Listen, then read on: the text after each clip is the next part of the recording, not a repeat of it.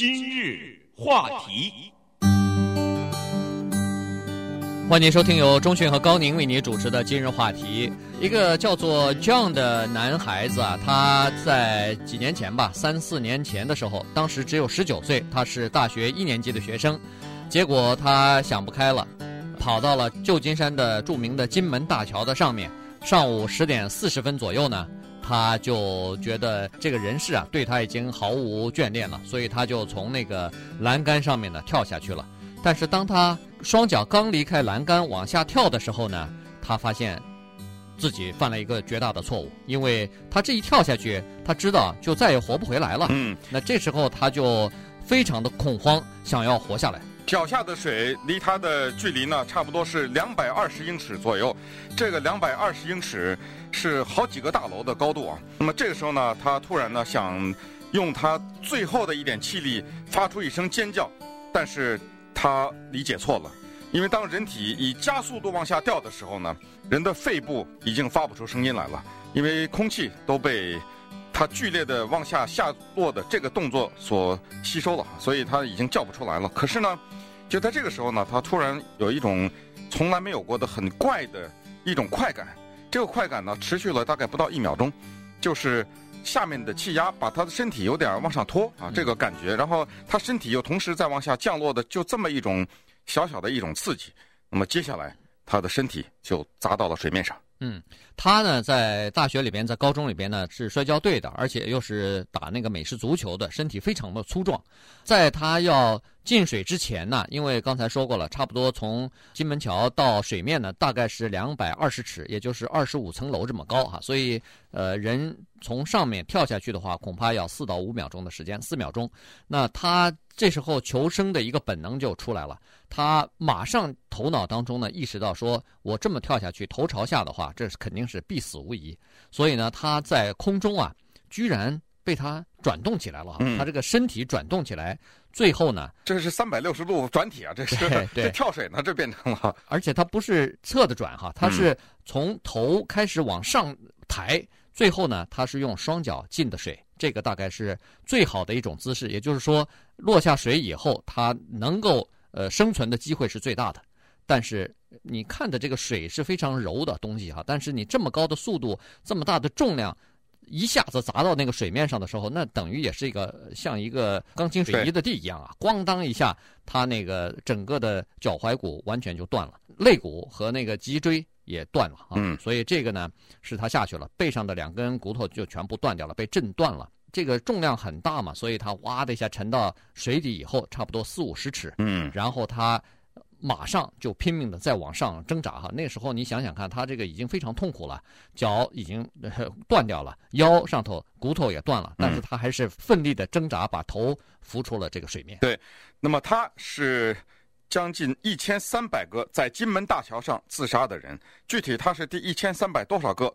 现在数字不是很清楚，但是在过去的这一千三百多个人当中呢，只有十六个人从上面跳下去的时候是活下来的，他就是其中的一个。现在一转眼他已经二十三岁了，现在呢，在他的背后有一个钛合金做的假的肋骨两节啊，同时呢，他在治疗吃药，受着忧郁症的侵害哈，所以今天呢，他在完成着一个使命，就是他要拼命的走街串巷，要教育大家，第一就是。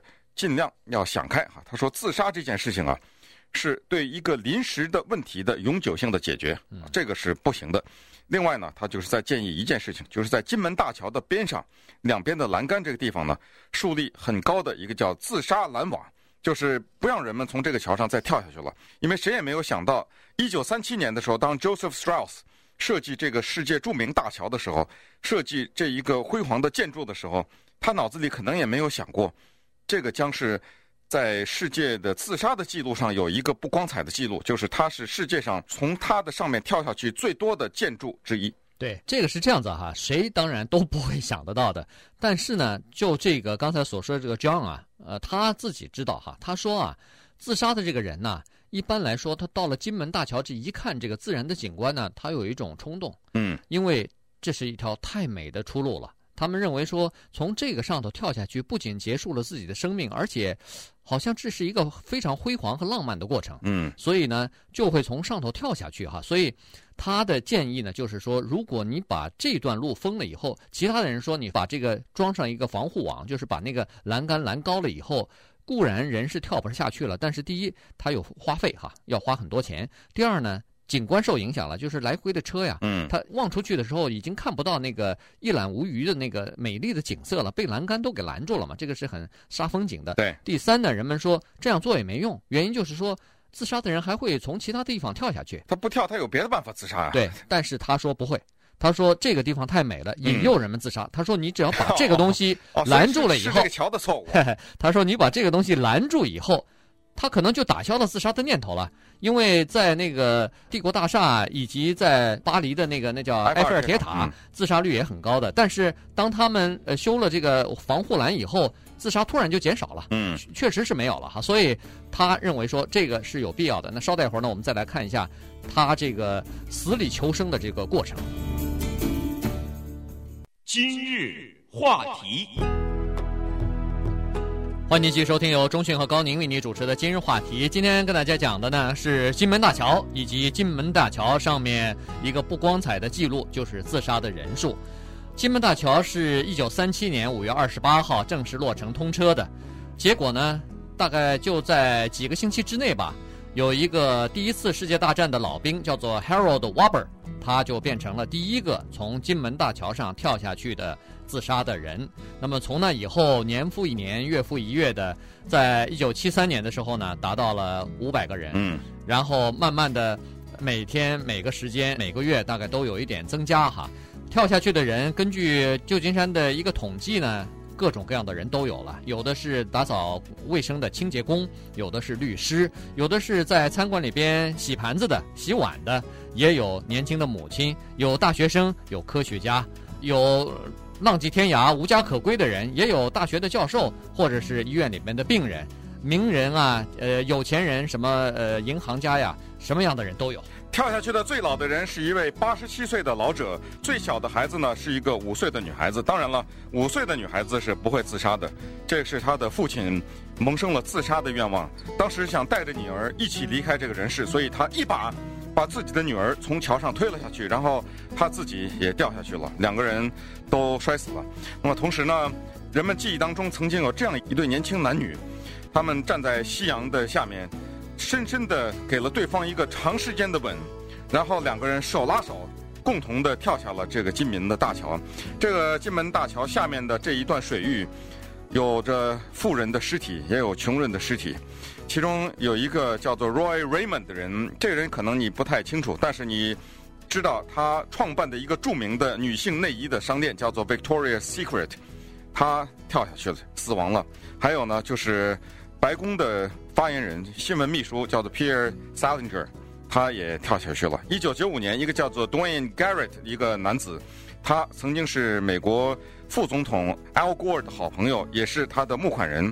他呢，在那一年跳下去，也是葬身在这个水里面了。对，旧金山呢一直保持这个统计数字哈。当然，如果你要在晚上半夜没有人知道的情况之下跳下去呢，当然可能就没有收集在这个就是说跳下去记录上，呃、你的尸体没有找到的话，对，就没有办法来统计了。嗯、但是一段时间以来啊，自杀的人数快到一千的时候呢，旧金山的报纸啊和媒体啊，居然弄了一个这个像马戏团一般的这个效果哈，开始进行倒计时了，说现在我们已经有，比如说。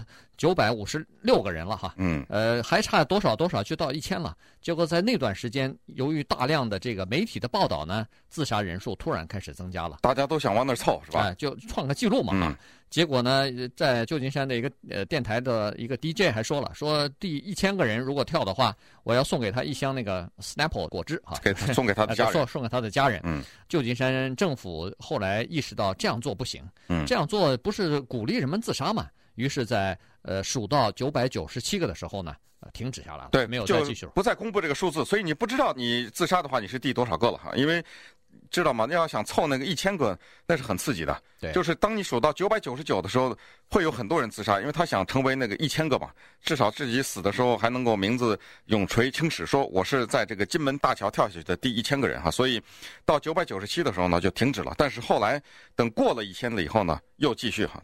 所以我们知道现在是差不多一千三百多个人左右。那么这个金门大桥呢，刚才讲过是二十五层楼这么高，那么它的跳下去的加速度呢是以每小时七十五英里的速度往下跳的哈。那么一般的来说呢，如果你跳下去的时候，不是正好是脚以四十五度角落入水面的话，那么基本上你这个人全身都会内脏全都是粉碎的，因为从打捞起来的尸体的验尸可以看出来呢，是肺和心脏以及脊椎骨全都是摔成粉碎哈，所以基本上成活的几率是非常小的。这这就是为什么那个跳水运动员的入水的角度。是非常重要哈，否则其实我们小时候都跳过水，不要从三米、五米和呃十米的跳板上，你就是在岸边跳下去。如果你跳的角度不对，是身体平着砸下去的拍水的话，你的前胸都会拍得鲜红啊。对。那个是很疼的，对，那那都是很疼。你别想说这是二十五层楼高的高度了。对，那那个速度是非常快的哈。呃，再说这个年轻人 John 啊，他四岁的时候呢，一对无家可归的父母亲呢，就把他给送出去了，给他的继父继母给领养了。但是继父继母领养他的时候呢，并不知道这对无家可归的人呢，就是他的父母亲啊，是有严重忧郁症的人。嗯。所以这个忧郁症呢，到后来他再长大一点的时候呢，就体现出来了。